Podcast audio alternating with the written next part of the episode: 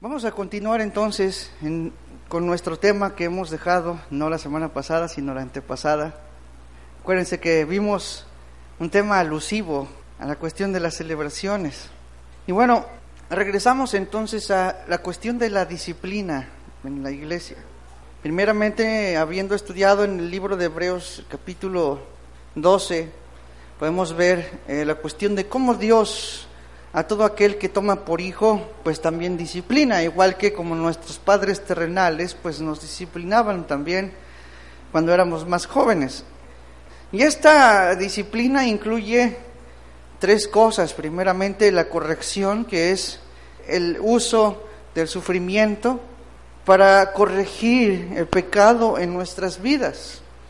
Y este sufrimiento pues puede venir de muchas maneras. No podemos quedarnos solamente en la cuestión de la retribución del pecado o de cómo Dios castiga el pecado, sino que también Dios trae en ocasiones sufrimiento a nuestras vidas para evitar que nosotros caigamos en pecado. Como ejemplo tenemos obviamente a nuestro hermano Pablo, que él te dice que tenía un aguijón en la carne para que la revelación de aquellas cosas que él ha visto eh, en el cielo, dice, no le eh, ensoberbezca su vida, ¿verdad? Así que dice Pablo, aunque él pidió a Dios tres veces que lo quitara, pero el Señor le respondió, bástate mi gracia, porque mi poder se perfecciona en la debilidad. Así que muchas veces sufrimiento no es por retribución al pecado, sí lo es, pero no todas las veces, sino para evitar o para prevenirnos del pecado. Y por último, eh, la disciplina del Señor hacia nosotros a veces no es por retribución al pecado y tampoco por evitar que nosotros caigamos en pecado, sino para que nosotros entendamos o aprendamos nuevas lecciones para que empecemos a entender en carne propia, por medio del sufrimiento, eh, quién es Dios, su poder y de alguna manera también aprender a ser empáticos con las demás personas y aprender a, a vivir una vida con alegría, porque ciertamente uno no es tan alegre cuando no ha vivido situaciones difíciles, ¿verdad? Y aún así cuando contamos nuestros problemas pasados y que hemos salido victoriosos, nosotros nos alegramos de que esas cosas hayan pasado, pero aún que hayan sucedido y que en estos tiempos haya servido para nuestra madurez y nuestro crecimiento espiritual. Pero así como Dios también inflige dolor o sufrimiento, disciplina, también en la congregación es bueno aplicar la disciplina. Primeramente, vimos que entre nosotros como hermanos debemos madurar y cada uno de nosotros debería ser capaz de exhortar a los hermanos si, hay que, si es que han visto algún pecado al cual es exhortable y amonestable, ¿verdad? Ahora, ¿quiénes son quienes tienen derecho a amonestar, hermano? Los espirituales no los carnales, ¿ok? ¿Y cuál es un espiritual? A ver, díganme si recordamos bien, ¿qué es lo que define a un espiritual? Mansedumbre, pero ¿cuál es así como que la esencia de la mansedumbre? ¿Por qué? ¿Por qué es manso? Porque nací de nuevo. Entonces todos podríamos exhortar, pero sí hay carnales. ¿A qué más? Porque Él reconoce que Él es un pecador. Nosotros llegamos a la madurez cuando nosotros mismos podemos reconocer y ver el pecado que está en nosotros y no podemos hablar de una manera soberbia a un hermano que necesita una exhortación. Que dice, fíjate en ti mismo y que tú mismo puedes caer en lo que lo estás exhortando. Así que como tú eres capaz y eres igual que tu hermano, amonéstale con humildad. ¿Verdad? Imagínate que una vez tú hayas exhortado a un hermano y él hayas tirado los bibliazos, las pedradas y todo eso, y luego tú caes en algo igual que él. Esa será una gran vergüenza, ¿verdad? Ok. Pero bueno, ¿qué persona es disciplinable en la iglesia? Amonestable, todos nosotros. Ahora, ¿qué es lo que hace que una persona sea excomunicada de la iglesia? Cuando no reconoce su pecado, cuando está empecinado en hacer exactamente lo mismo, aun cuando, se le, cuando un hermano le exhortó, aun cuando este, a, este hermano le exhortaron tres personas, aun cuando este hermano se expuso su pecado delante de la iglesia y todavía aún no se arrepiente. Entonces dice eh, la palabra del Señor que a este tenle por gentil y publicano, es decir, Obviamente no puedes decir tú con toda seguridad que no sea hijo de Dios, pero puedes tomarlo como una persona que no es hijo de Dios porque sus frutos o sus obras no demuestran lo contrario. ¿Estamos de acuerdo? Ok. Ahora, la disciplina es saludable. ¿Por qué? Porque un poco de levadura, dice, leuda toda la masa. ¿Qué tipo de pecado es el que se debe amonestar o qué tipo de pecados son los que excomunicarían a una persona. ¿Se acuerdan? La inmoralidad. ¿Qué más? Adulterio, ¿qué más?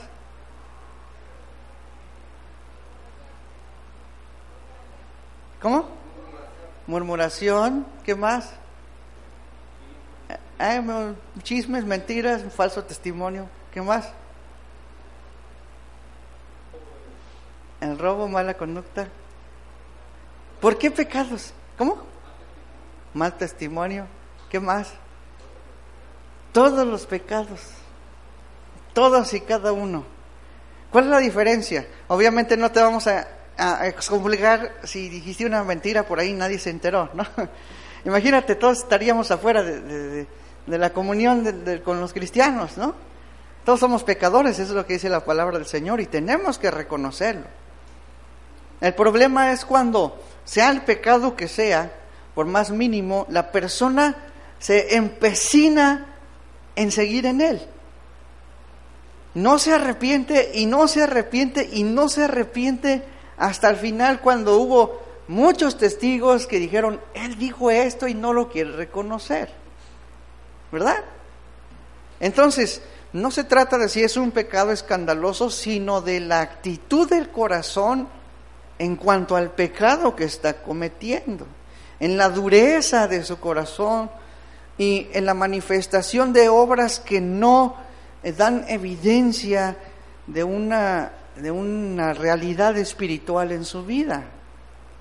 Bueno, pues hemos llegado hasta este punto. Entonces, en el que vamos a hablar acerca de la disciplina de un servidor. Recordemos, hermano, que la palabra disciplina, así como estrictamente el significado de disciplina es la excomunión, es decir, eh, considerar al hermano como una persona que no es cristiana. Sin embargo, también disciplina eh, podemos hablarlo en varios grados y en esta cuestión es en el, en el grado ministerial. Miren, nosotros como, como líderes, tenemos por ejemplo al pastor Abraham, pastor Normando, el pastor Toño anda en Melaque ahorita este, predicando. Están los líderes de los jóvenes, Fernando, Ángel, y muchos que ustedes conocen, ¿verdad? ¿Cuántos conocen a los líderes de la congregación? Muy bien. Miren, la palabra tiene un estándar para las personas que están sirviendo en la iglesia. Y también eh, podemos ver en la palabra que hay especificaciones que los obispos, es decir, los que vigilan, es decir, ancianos o pastores, deben tener ciertas características. Cuando se habla de obispos es, es, de las personas que están por encima de, no en cuestión de valía o de superioridad, sino responsables de vigilar el rebaño del Señor. ¿Verdad? Pero también tenemos a otros que se les dice diáconos. ¿Y qué es un diácono, hermano? Sino un servidor. Un servidor, casi, casi todo el mundo le dice a, los diáconos que son los hermanos que están en la entrada, que están recibiendo, los que te, te, hacen, te ponen en tu, en tu asiento. Pero realmente un diácono es una persona que sirve en la iglesia. Por ejemplo, podría decirse de un, de un músico, ¿verdad? De un corista, él es un diácono. Se podría decir de un maestro de niños, él es un diácono. También los hermanos, obviamente, los que nos, nos reciben con, con una sonrisa y con un saludo, ellos son diáconos también, ¿verdad? El liderazgo o el obispado, por decirlo así, y el diaconado también están sujetos a disciplina, si es que no están cumpliendo con los requerimientos que la palabra de Dios instituye para ellos. Y los, más conocidos, en lo que vemos en los paralelos en el Nuevo Testamento, pues es honestidad, es que no tienen doblez, que son íntegros, no borracho. ¿Quién quiere un líder borracho? No, ¿verdad? Un pastor borracho, un, un servidor borracho, un pianista borracho, este, un maestro de niños borracho, imagínate, no, eso no es para nada ejemplo en absoluto. También no codicioso de ganancias deshonestas, es decir, que no anda sacando lana o anda trasquilando las ovejas por debajo del agua, ¿verdad? Deben ser apegados al Evangelio, deben tener una conciencia limpia, deben, eh, y si son irreprensibles, dice que sirvan los diáconos. Ahora, irreprensibles no, no trata, tampoco se trata de que, de que ah, persona sea un, un ángel del Señor casi le resplandezca el rostro de lo santo que es. Sin embargo, sí, sí habla de una conducta, ¿verdad? Que debe ser un ejemplo para los demás. También dice que deben ser maridos de una sola mujer, buenos gobernantes de su casa, de las mujeres, las diaconisas, dice que deben ser honestas, que no deben ser, chismosas, ¿verdad? ¿Por qué la palabra dirá eso? Pues a lo mejor porque es, algún, es una tendencia también, como de los hombres también, todas las que hemos mencionado. También dice sobrias. ¿Y qué es una persona sobria? Una persona que está en sus cinco sentidos, es decir, una, una persona que domina sus emociones y no se deja embriagar por sus emociones. También dice fieles en todo. Y agregando a la cuestión de los pastores y ancianos, también es decoroso, es decir, que se vista bien, prudente, hospedador, ¿verdad? Eso es de los pastores. Apto para enseñar, ¿verdad? Porque hay cada pastor también, hermano, no peleonero. Imagínate tú un pastor ahí en el fútbol jugando y diciendo groserías. Dice también amable, apacible, no avaro, no avaro, no neófito, es decir, no nuevo, no, debe ser un nuevo cristiano. ¿Por qué? Porque un nuevo cristiano la, la riega y aparte cae en descrédito porque el poder de una, a una persona que no es madura lo corrompe. ¿Verdad? Eso es en el mundo y, y también en, en, la iglesia. Tú dale una, una posición de alto rango a una persona que es nueva o inmadura y vas a ver cómo se alza el cuello. ¿Verdad? Ok. Pero hay otras cuestiones que no vienen en esto. Todas estas las hemos visto en alguna ocasión, o oído en alguna conferencia o alguna predicación, ¿verdad? Siempre sabemos. Pero también hay otras cuestiones en la Biblia de las cuales casi no se menciona y que también son motivo de disciplina. Es decir, si una persona no cumple con estas características, que son ejemplo para la comunidad de cristianos, entonces necesita ser reprendido de la misma manera, luego amonestado también, Y si no se arrepiente, entonces no es excomunicado, ¿verdad? Sino que se le deslinda de sus responsabilidades eclesiásticas. Es decir, no puede participar del ministerio. ¿Por qué, hermano? Porque es un mal ejemplo para las ovejas. Porque con una actitud de ese tipo no puede ministrar al Señor. Una persona debe estar limpia para que a través de esa persona realmente pueda fluir la administración que el Señor quiere dar a su pueblo. Ahora, ¿qué quiere decir ministro, hermano? ¿Eh? Servidor. Ahora, en la cuestión secular, ¿qué es un, qué es un ministro? Un representante del gobierno que ve por las necesidades del pueblo. Eso es, ministerio público, ¿no? Ministerio, y todo eso del ministerio es de una persona que administra las cuestiones del gobierno hacia el pueblo. Un ministro cristiano es lo mismo. Es una persona que administra las cosas de Dios para beneficio del pueblo del Señor. Es exactamente lo mismo. Entonces, una persona que no tiene un ejemplo no puede ministrar las cosas espirituales del reino de los cielos para la congregación. ¿Por qué? Porque las actitudes también se transmiten, hermano. Y también contaminan. Una de las cosas, hermano, uno de los síntomas de una persona que debe ser disciplinada, la cual no viene en esas especificaciones que Pablo puso, pero que sí habla Pedro acerca de eso, es una actitud de enseñoreamiento. Eso es como primero. Actitud de enseñoreamiento. ¿Qué es enseñoreamiento? ¿Ah? Es hacerse señores según el estilo del mundo. Una persona que quiere gobernar porque lo sigan a él. Una persona que quiere hacer las cosas como Él quiere, sin hacer caso ni a la palabra ni a las autoridades.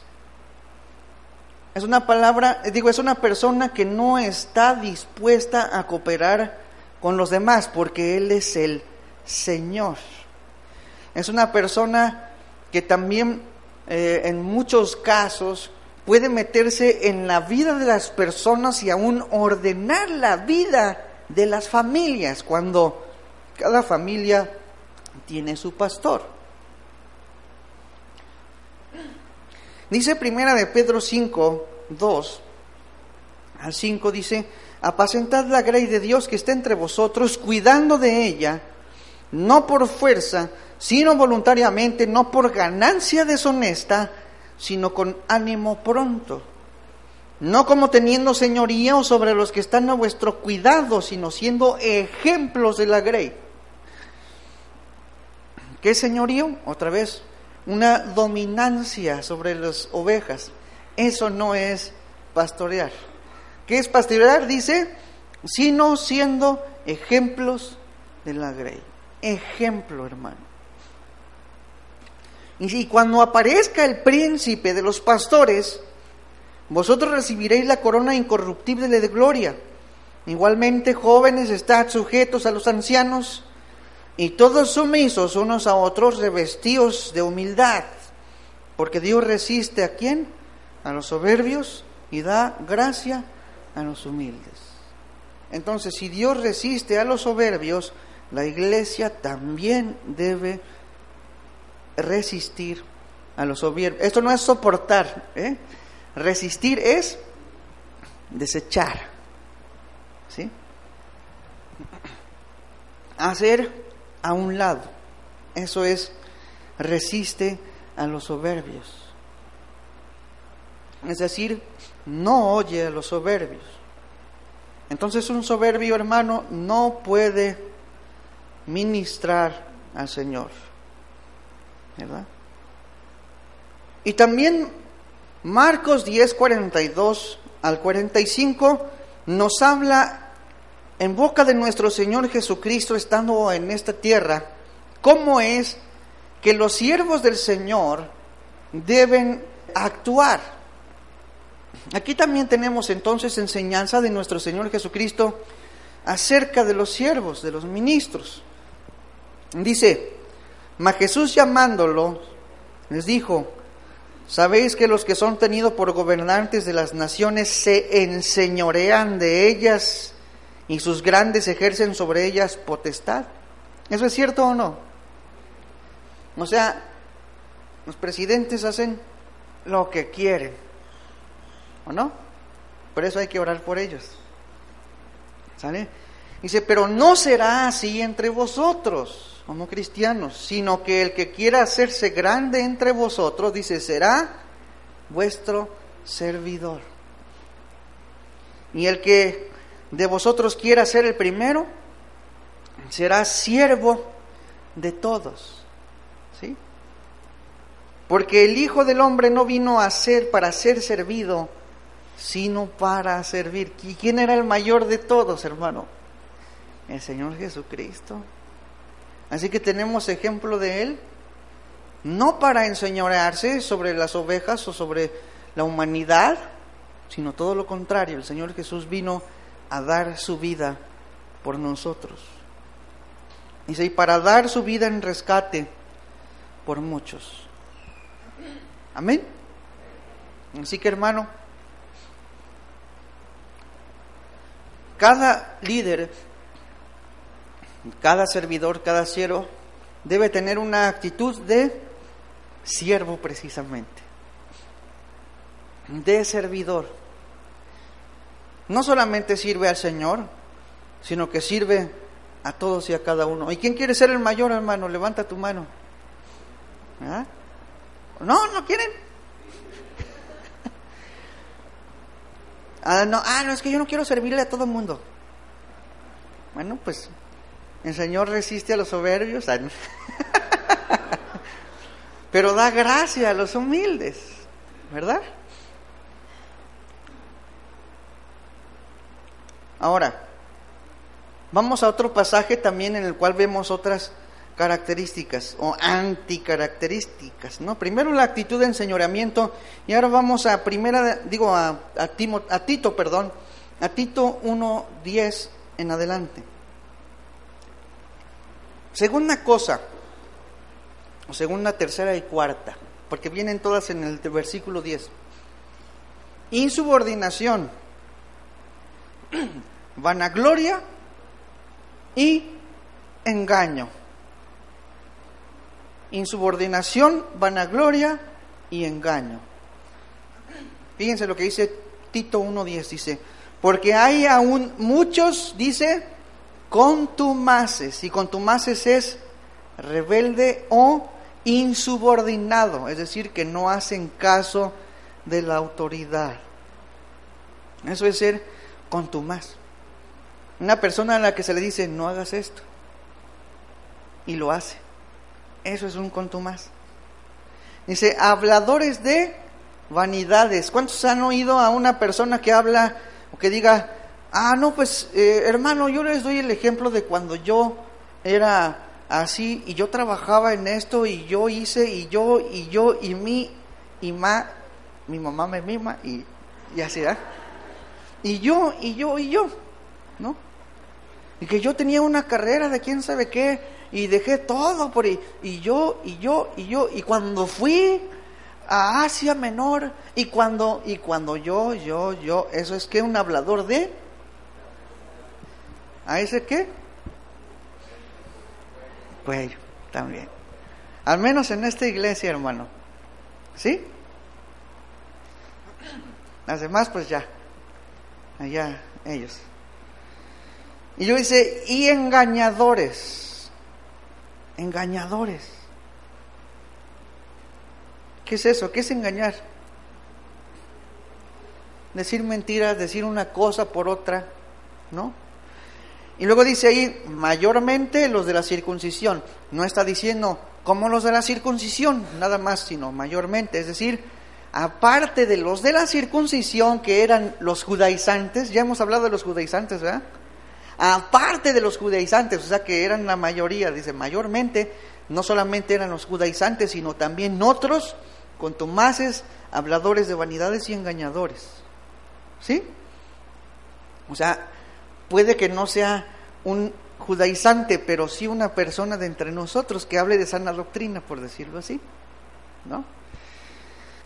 Otra cosa, cobran por debajo del agua. Y mira, hermano, la palabra de Dios ciertamente menciona que el que predica o habla del Evangelio tiene que vivir de él. También dice que ningún soldado está a sus propias expensas. También la palabra de Dios dice que no pongas bozal al buey que trilla, ¿verdad? Y también Pablo dice que no tenemos derecho de estas cosas. Dice, si la ley no lo dijo por aquellos tiempos, sino por nosotros. Es decir, estaba diciendo una profecía en la cuestión de que, eh, de que los pastores pudieran vivir del Evangelio. Pero cuando estamos hablando de cobro, estamos hablando de un cobro ilícito o de, un, o de una manera deshonesta de ganar el dinero. ¿Sí? Dice el versículo 11, en los cuales es preciso tapar la boca ¿verdad? Eso es disciplina, ¿no? Que trastornan casas enteras. Cuando dice casas enteras no está hablando del edificio, ¿verdad? Está hablando de familias enteras, hermano. Trastornan familias enteras. Enseñando, dice, por ganancia deshonesta, es decir, enseñan porque están sacando lana y no tanto porque porque sea el don que el Señor les ha dado. Por ganancia deshonesta lo que no conviene. Por ejemplo, todos aquellos predicadores que son, eh, hermano, nosotros creemos en los milagros. ¿Estamos de acuerdo? ¿Cuántos milagros no han pasado, hermano, eh, que los cuales no andamos divulgando?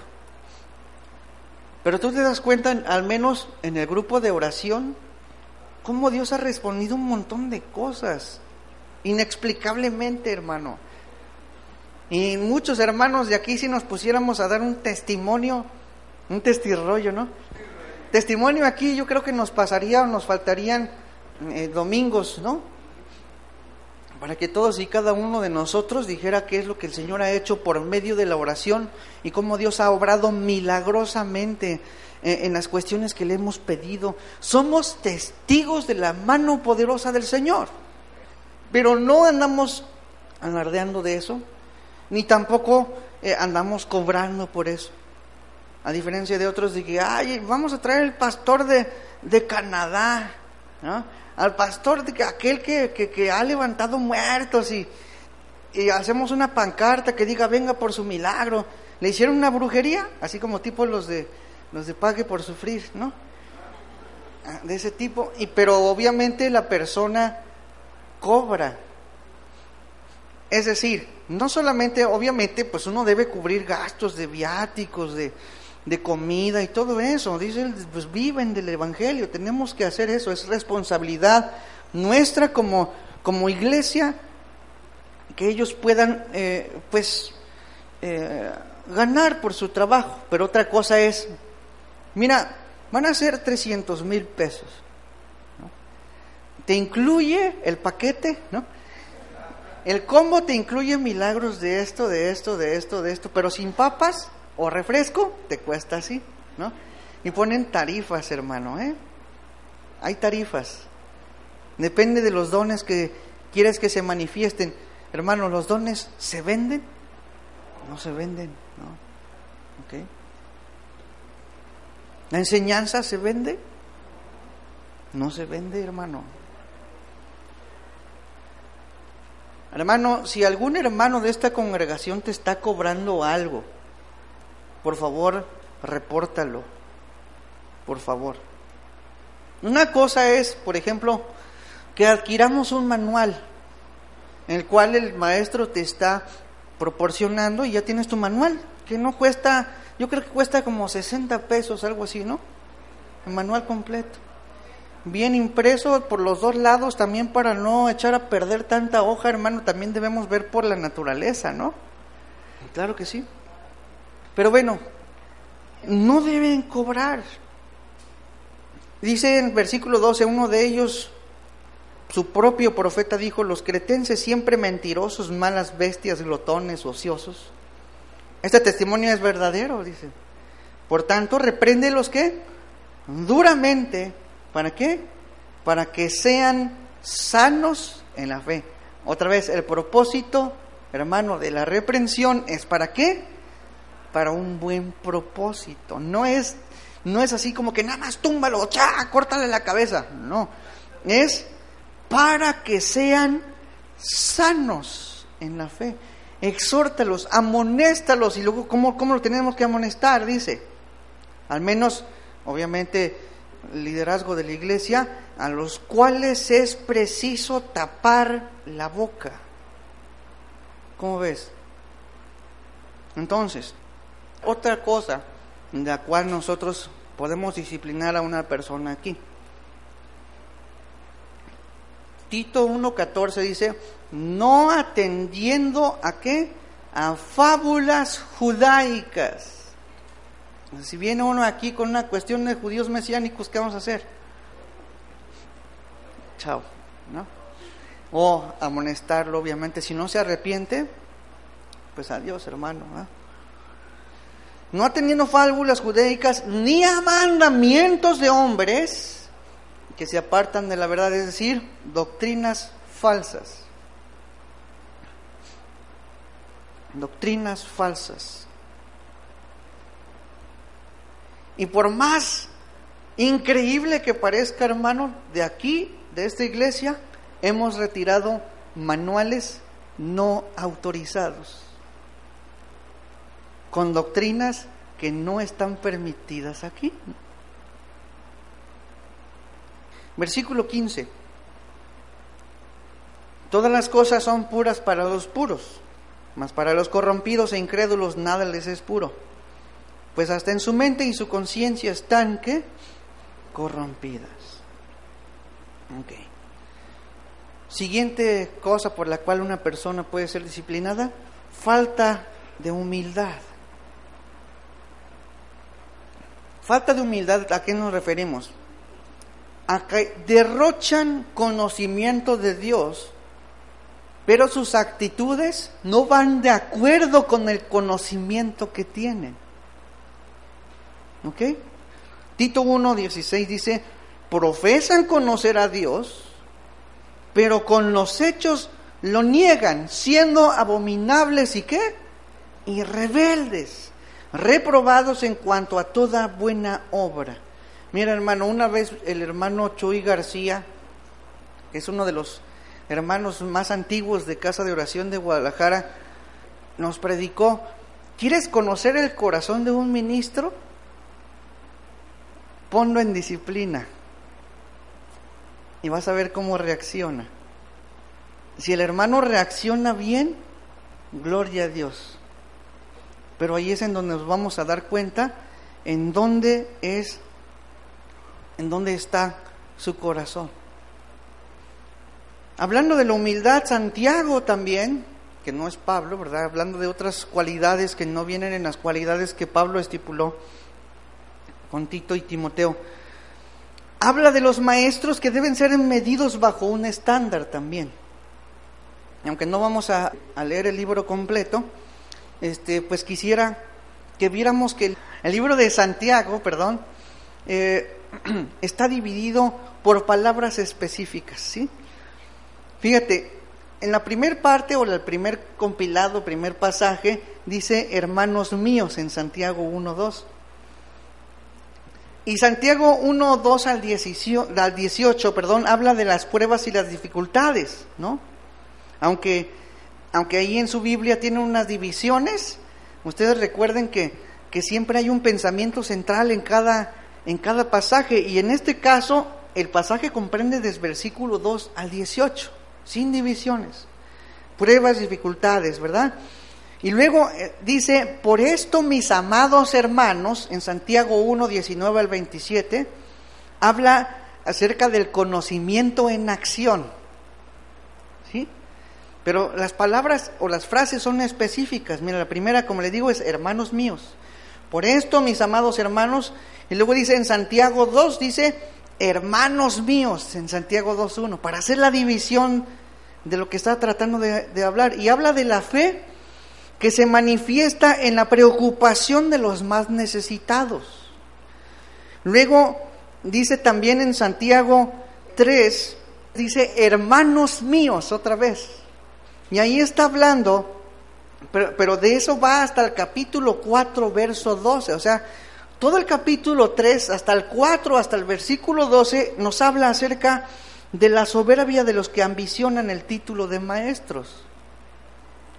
Pero lo que vamos a comprender entonces aquí es el capítulo 3 de Santiago. ¿Alguien puede leer el verso 1 así con voz fuerte? No os hagáis maestros muchos de vosotros. Ahora, entonces quiere decir que es malo que queramos ser maestros. Es malo. Fíjense, cuando, cuando la palabra de Dios habla del obispado, dice, el que anhela obispado, dice, buena obra desea. Entonces, la cuestión de anhelar o de desear un ministerio no tiene nada de malo en sí. El problema, hermano, es ¿por qué quiero ser maestro? ¿Por qué quiero ser pastor? ¿Por qué quiero ser líder de alabanza? ¿Por qué quiero tocar el piano? ¿Por qué quiero ser un servidor de la iglesia? La motivación, hermano, aquí es lo que importa. Y eso es lo que determina realmente si tú eres un verdadero servidor o un verdadero llamado del Señor o solamente estás por la fama o por la dama, ¿no? Ajá. También hay muchachos que están, no, es que yo quiero que, que, que la muchacha vea cómo toco la guitarra, ¿no? Quiera pantallar y todo, y sí, realmente sí hay jóvenes que, que, que tienen una motivación incorrecta, ¿verdad? Pero bueno, en este caso podemos hablar acerca de que Santiago, según el, eh, el versículo 1 del capítulo 1, está hablando hacia los judíos, en la dispersión. Y una de las cosas, o uno de los males de los judíos, es que todo mundo quería ser maestro. ¿Para qué? Para presumir, ¿verdad? ¿Cómo eran los fariseos, hermano? Los fariseos eran los maestros de los judíos. Entonces, eh, todos querían ser maestros. El problema, hermano, es que ellos no habían sido llamados a esto, sino que lo único que querían era jactarse. ¿Verdad? Eso era lo que ellos querían, jactarse.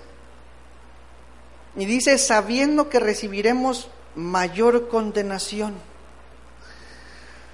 Dice, porque todos ofendemos muchas veces.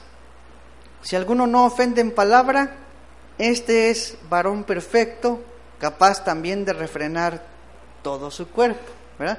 Aquí pareciera entonces, hermano, que, que, este, que no está hablando de lo mismo, o, o crees que sí está hablando eh, de lo mismo porque de alguna manera se ha utilizado obviamente para mencionar otro tipo de temas que habla acerca de la lengua, pero está hablando de lo mismo, hermano. Está hablando de un maestro que no puede eh, sujetar su lengua para no jactarse del don que supuestamente el Señor les ha dado. Y dice, he aquí, nosotros ponemos freno en la boca de los caballos para que nos obedezcan y dirigimos así todo su cuerpo. Mirad también las naves, aunque tan grandes y llevados de impetuosos vientos, son gobernados con un muy pequeño timón por donde el que las gobierna quiere. Así también la lengua es un miembro pequeño, pero sé que se jacta de grandes cosas. Está hablando de lo mismo, ¿verdad? Hermano, un servidor un maestro de las escrituras no debe ser una persona que se jacta de su gran conocimiento, de, lo, de todos los libros que ha leído, de todo lo que conoce, ¿verdad? Luego dice, he aquí cuán grande bosque enciende un pequeño fuego. Y la lengua es un fuego, un mundo de maldad. La lengua está puesta entre nuestros miembros y contamina a qué? Todo el cuerpo, inflama la rueda de la creación y ella misma es inflamada por el infierno. Porque toda la naturaleza de bestias y de aves y de serpientes y de seres del mar se doma y ha sido domada por la naturaleza humana, pero ningún hombre puede domar la lengua, que es un mal que no puede ser refrenada, llena de veneno mortal. Es decir, todos tenemos esa bonita cualidad de no cerrar la boca, ¿verdad? Por eso cuando dice, si vas a ser maestro, tienes que ser irreprensible en las cosas que dices tienes que dominar tu lengua y tienes que dominar tu jactancia de las cosas que tú, que tú piensas que tú haces. Ni es que yo dije y yo, yo participé en esto y ya leí esto y ya le dije y así. ¿Y eso qué es, hermano? Jactancia. Un líder no puede jactarse del ministerio que el Señor le dio. Entonces, hermano, tú como maestro, tú adelante, o a la vista de todas, puede ser como una bendición o una maldición. Puedes administrar el ministerio del Señor sabiamente, o la eminencia puede tocar las más profundas fibras de tu corazón para tentarte a la manipulación y al paternalismo. ¿Sabes qué es paternalismo? Hacerse padre de las personas, hacerse dueño de las personas, a crear adeptos de las personas. Cuando qué es lo que nosotros tenemos que hacer? Sino guiar al pueblo a quién? A Cristo. Un ministro hermano no acepta la adulación de las personas. Un ministro siempre lleva a las personas a Dios. Es el Señor, es su palabra, es su misericordia, es lo que está en su Biblia, es lo que dicen las escrituras, no soy yo. Y se te dice, hermano, a ustedes ministros, pues gracias a Dios por su disposición. ¿Tú, ¿Tú qué le vas a decir? Pues gracias a Dios por las fuerzas que nos da sigue siendo Dios el que debe ser glorificado. Como les digo, no es malo querer ser pastores o maestros. Seguramente Dios ya puso en alguno de los corazones de ustedes el serlo. Pero aprendan también, hermanos, cómo debe ser. Obviamente para, para ser nombrado pastor primero debe haber una ordenación pública, ¿verdad? Dice 1 Timoteo 4:14, dice, no descuides el don que hay en ti, que te fue dado mediante profecía con la imposición de las manos del presbiterio. Es decir, los, los ancianos de la iglesia eh, deben ordenar a las personas que están al servicio para que todo el mundo se dé cuenta de que realmente son aprobados. Pero también, hermano, aquí en la iglesia ha habido personas que se han autollamado pastores. ¿Ok? Hermanos, pastores nada más está Abraham, el hermano Toño, con su esposa Agis también, este, mi mamá, y el hermano eh, Normando con la hermana Lulu, y nosotros. ¿Sí? No hay más pastores. No hay a nadie más que, hemos, eh, que hayamos ordenado en este lugar. Versículo 9 dice, con ella bendecimos a Dios y Padre y con ella maldecimos a los hombres que están hechos a semejanza de Dios. De una misma boca proceden bendición y maldición. Hermanos míos, esto no debe ser así. ¿Acaso alguna fuente hecha por una misma abertura agua dulce y amarga? Hermanos míos, ¿puede acaso la higuera producir aceitunas o la vid higos? Así también ninguna fuente puede dar agua salada y dulce. ¿Tú estás hablando la palabra del Señor, maestro? ¿Y te estás jactando aparte? Eso no puede ser. Luego dice el versículo 13, aún hablando de los maestros, dice, ¿quién es sabio y entendido? A ver, ¿quién conoce todas las cosas como para enseñar? ¿Quién conoce la palabra? ¿Cuántos maestros hay aquí, hermanos? ¿Puedes levantar tu mano? Maestros, muy bien. Dice, muestre por su buena conducta sus obvias en sabia mansedumbre. Entonces, ¿cómo debe ser un, un siervo? Humilde, manso. Eso es mansedumbre, humildad. Sabiendo y, entendi, y, entendido, más bien sabio y entendido. habla acerca de los maestros. Dice, pero si tenéis celos amargos y contención en vuestro corazón, no os jactéis. ¿Puede existir entonces un maestro que tiene celos amargos? ¿Que no está en comunión con los demás compañeros? ¿Contención en su corazón? ¿Puede acaso el ministerio, el liderazgo tener problemas los unos con los otros? No. Dice, por eso dice, entonces no presumas como lo, como lo haces. Yo soy, yo conozco, yo, yo quisiera, yo tengo esta idea, yo, yo, yo puedo esto, yo, etcétera, etcétera. No presumas, sí, hay contención o hay celos amargos en el corazón. Dice, ni mintáis contra la verdad, porque esta sabiduría no es la que desciende de lo alto, sino terrenal, animal y diabólica. Hermano, estas cosas son objeto de disciplina también. Porque donde hay celos y contención, allá hay perturbación y toda obra perversa. Pero la sabiduría que es de lo alto es primeramente pura, después pacífica, luego amable, tiene buenos modales, sabe respetar, benigna, llena de misericordia y de buenos frutos, dice, sin incertidumbre ni hipocresía. Dame un ejemplo de hipócritas en la Biblia.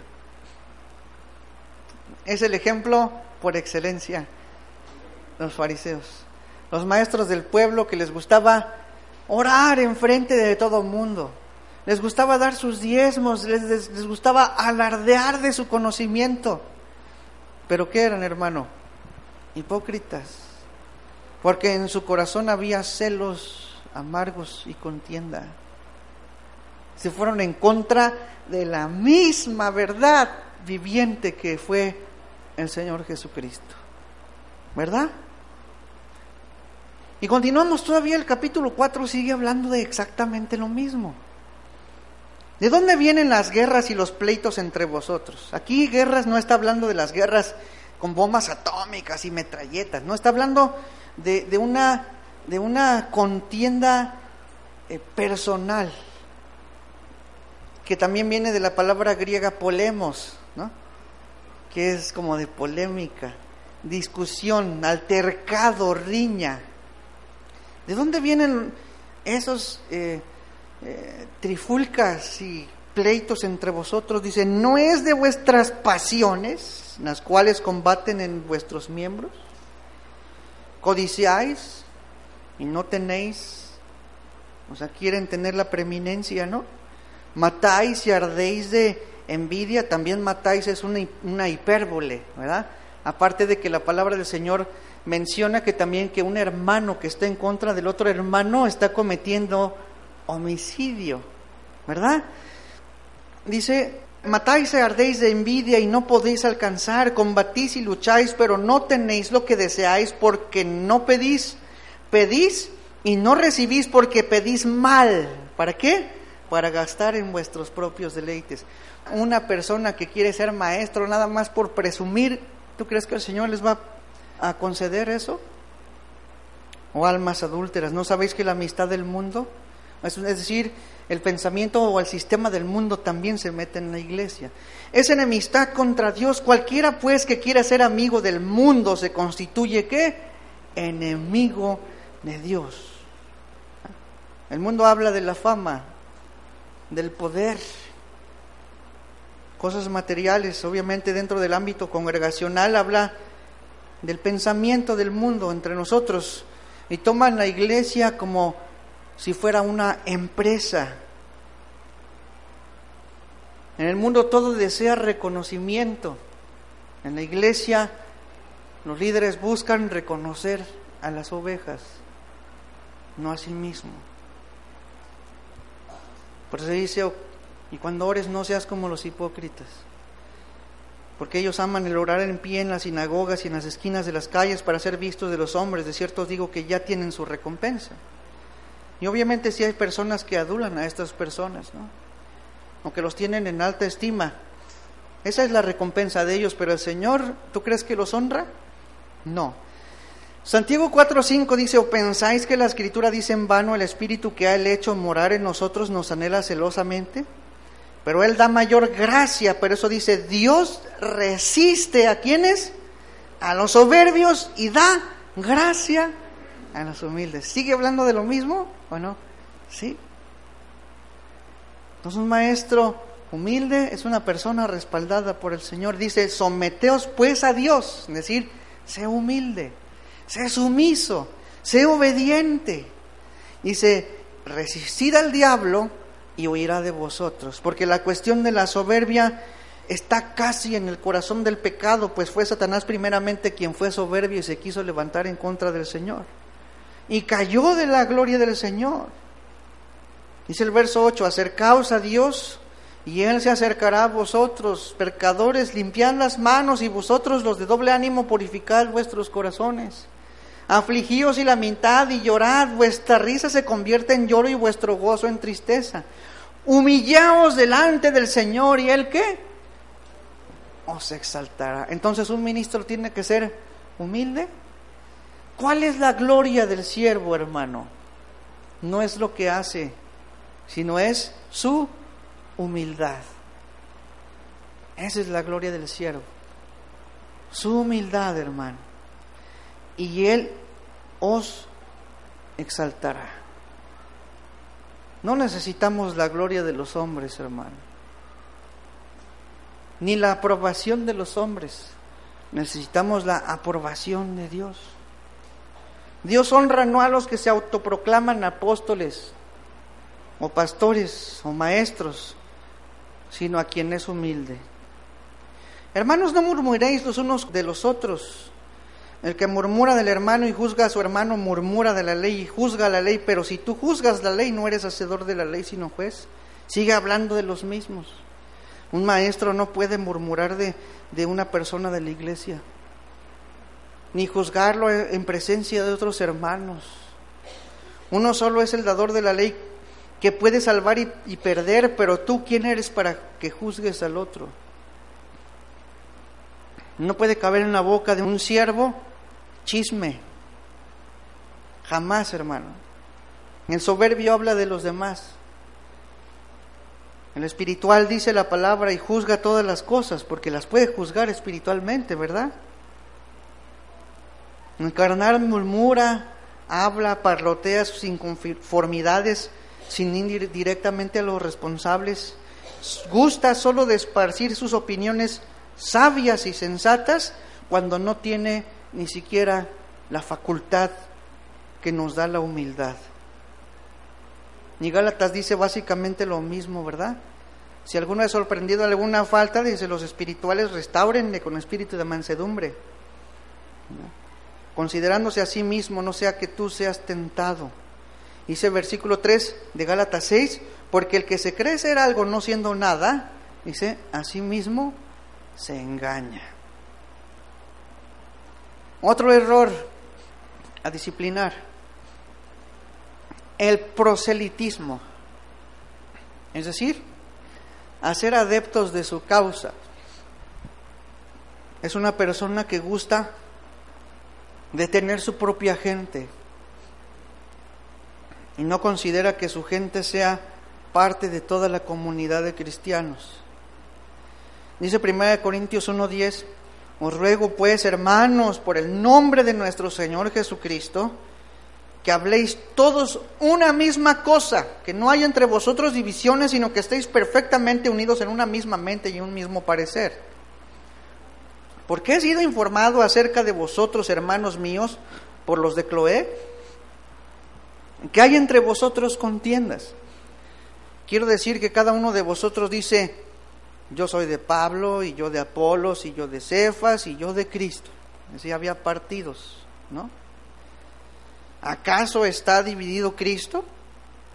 ¿Fue crucificado Pablo por vosotros o fuisteis bautizados en el nombre de Pablo? Doy gracias a Dios que a ninguno de vosotros he bautizado, sino a Crispo y a Gallo. ¿Por qué? Porque también en esos tiempos el bautismo por una persona se tomaba como una cuestión de hacer adeptos o prosélitos. ¿Verdad? Cada maestro que bautizaba decía, no, yo soy del bautismo de Juan, no, yo soy del bautismo de Gamaliel, yo, soy, yo me bauticé por este, por este. Era una formación de, prosélitos, por eso Pablo, gracias a Dios, no bautizaba a nadie más que a estos, para que no digan que yo ando haciendo prosélitos o, partidos. para que ninguno diga que fuiste bautizados en mi nombre. También bauticé a la familia de eh, Estefanas, de los demás, no sé si he bautizado a algún otro pues no me envió Cristo a bautizar, es decir, no me envió Cristo para hacer prosélitos de mí, para que la gente me siga a mí, sino a predicar qué?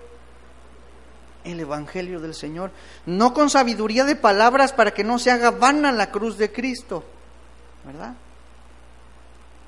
Así es, hermano. Entonces un líder no debe hacer proselitismo, no debe hacerse adeptos o a ah, mis amigos, ah, a estos son los que yo dirijo, ¿no? Estos son mis, mis ovejas. ¿Acaso alguno de los maestros o yo morimos por ustedes? Ahora, también en la, en la disciplina de un ministro debe haber una respuesta de la iglesia. Hermano, cuando hay una disciplina en la iglesia, dice que cuando un miembro se duele, dice, todos se duelen. Entonces sí hay dolor.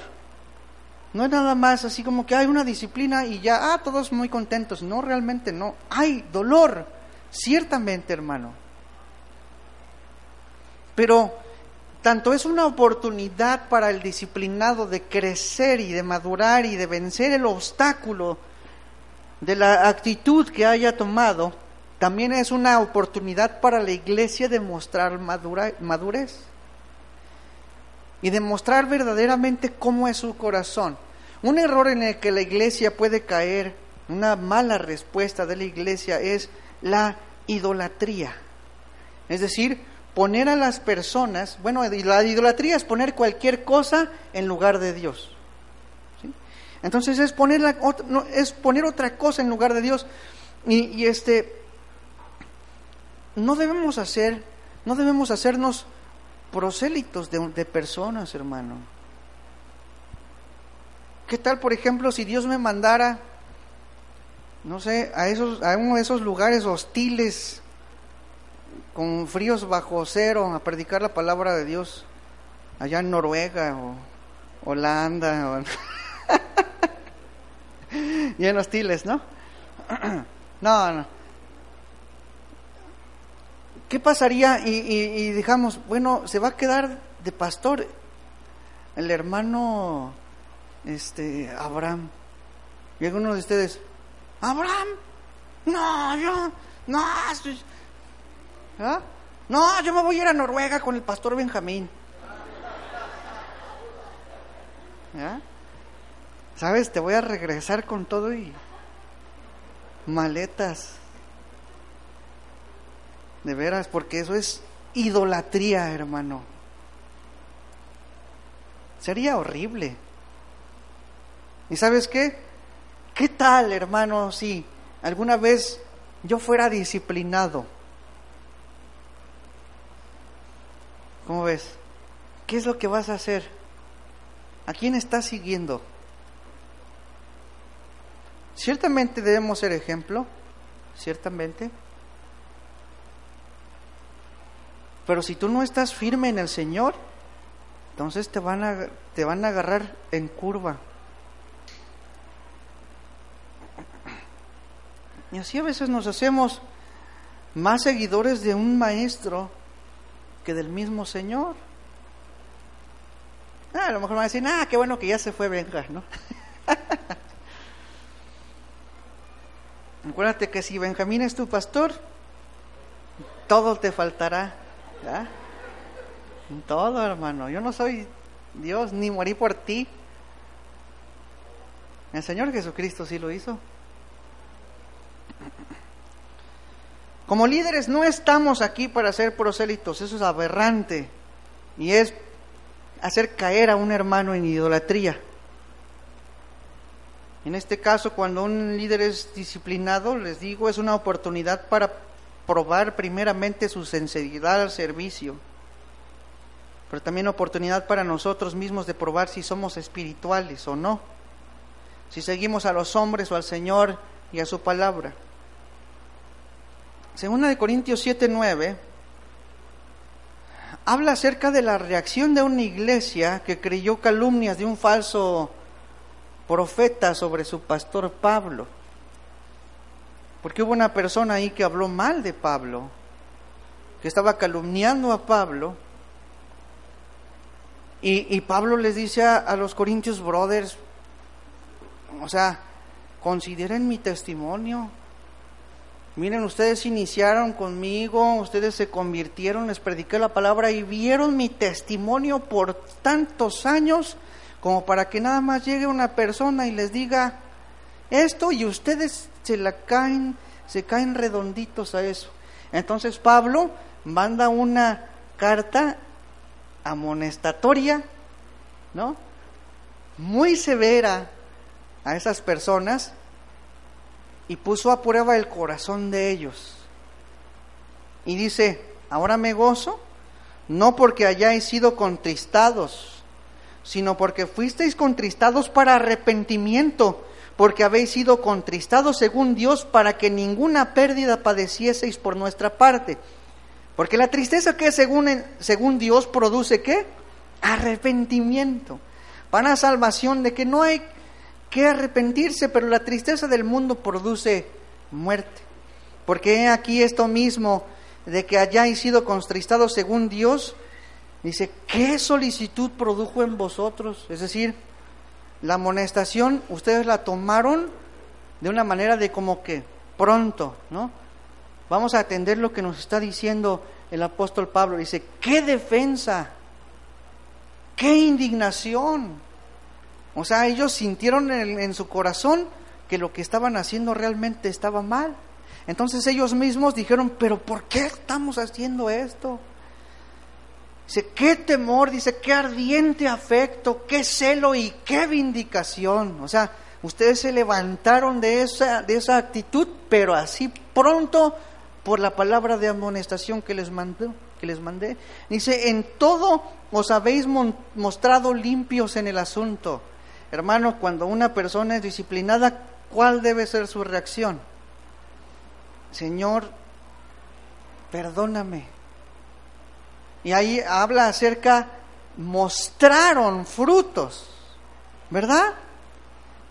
Qué defensa, qué indignación, qué temor, qué ardiente afecto, qué celo y qué vindicación. La vindicación es como decir, ya se, ya se demostraron a ustedes mismos que no son culpables porque se han arrepentido de lo que estaban haciendo. Esa debe ser la reacción de una persona que ha sido disciplinada. Dice, así que aunque os escribí, no fue por causa del que cometió el agravio ni por causa del que lo padeció. O sea, no fue tanto porque me ofendió aquel hermano diciendo cosas de mí. Dice, ni por causa, sino para que se os hiciese manifiesta nuestra solicitud que tenemos por vosotros delante de Dios. Por eso hemos sido consolados en vuestra consolación, pero mucho más nos gozamos por el gozo de Tito, que haya sido confortado su espíritu por todos vosotros, o sea, porque se arrepintieron y Tito también se sintió aliviado.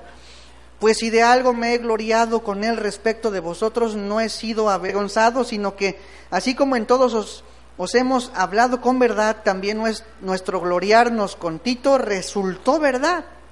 Y su cariño para con vosotros es aún más abundante cuando se acuerda de la obediencia de todos vosotros, de cómo lo recibiste con temor y temblor. Me gozo que en todo tengo confianza en vosotros. Él dijo, los corintios van a responder bien. Me duele mandar o, mandar esta carta disciplinaria pero yo sé que van a responder bien. ¿Y respondieron bien? Respondieron bien, hermano. También la iglesia debe responder bien. Debe madurar, hermano, en, las disciplinas. Y de hecho las disciplinas en la iglesia también sirve para que la iglesia madure. Y por último, hermano, un servidor, aún más un anciano de la iglesia, claro que es sujeto a disciplina, por supuesto, pero hay una manera diferente de tratar los asuntos. ¿sí?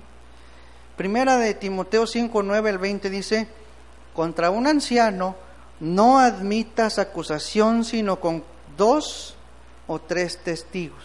Es decir, no puede llegar una persona y acusar a un líder de la iglesia y decirle nada más así porque sí. El hermano Abraham está haciendo esto. Yo, a ver, espérate, ¿no? O sea, el pobre Abraham, ¿no? Mira, hermano, Abraham es digno de mi confianza. Y él es anciano porque ha sido aprobado en muchas cosas. Bueno, está joven todavía, ¿no? Ha sido aprobado por muchas cosas, porque también la palabra de Dios dice que una persona que puede enseñar es una persona que estuvo bajo la tutela personal de, una persona y enfrente de muchos testigos. Enseña lo que te enseñé delante de muchos testigos, ¿verdad? Es decir, Él no está enseñando otra cosa que yo no le he enseñado, ¿verdad? O el hermano Normando. Ellos enseñan la palabra. Entonces son dignos de confianza. Por eso contra un anciano no admitas acusación sino con dos o tres testigos. Es decir, cuando realmente se pueda probar que él está cometiendo algo que está mal. Porque acusaciones en contra de los pastores, ¿cuántos no han oído una acusación en contra de, un pastor? Es que el hermano Benjamín, quién sabe qué, la hermana Susi, y no, es que no, si te fijaras la esposa del hermano Abraham, pobres, ¿no? Ajá. Acusaciones hay de todo tipo, hermano. Pero ustedes deben aprender qué son rumores y qué son chismes también. Y dice, a los que persisten en pecar, o sea, cuando ya se es probado realmente y cuando se ha amonestado a una persona que está en el servicio, dice, repréndelo delante de todos para que los demás también teman. ¿Ok?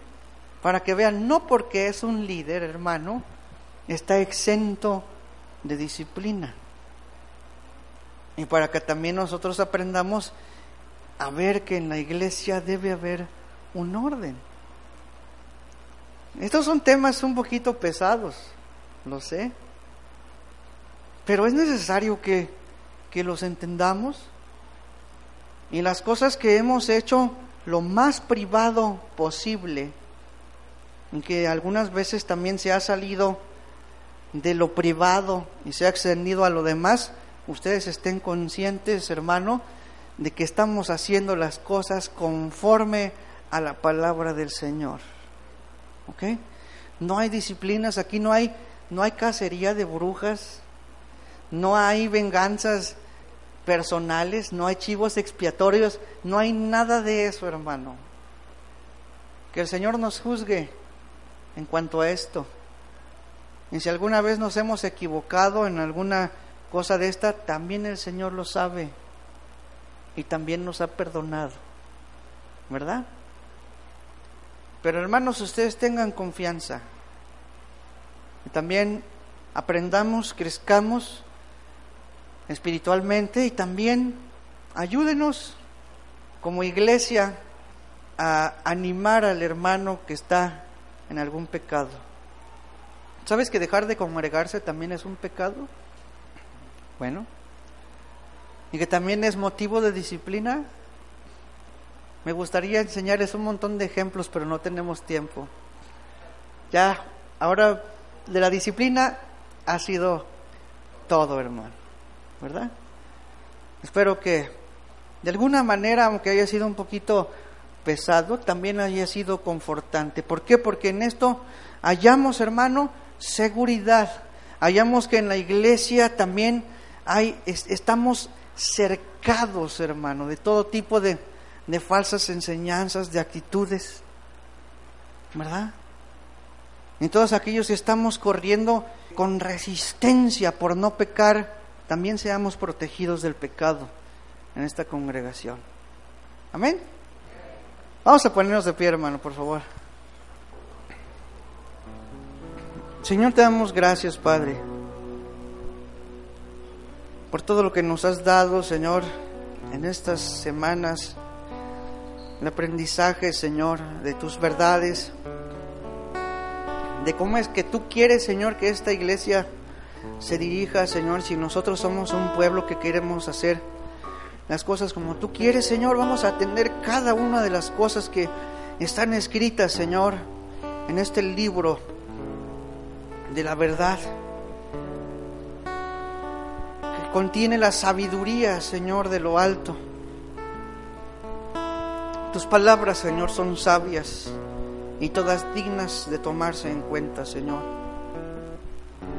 También con esto, Señor, cumplimos tu palabra, Señor, de enseñar todo, Señor, sin negarnos o guardar alguna cosa de las escrituras, Señor.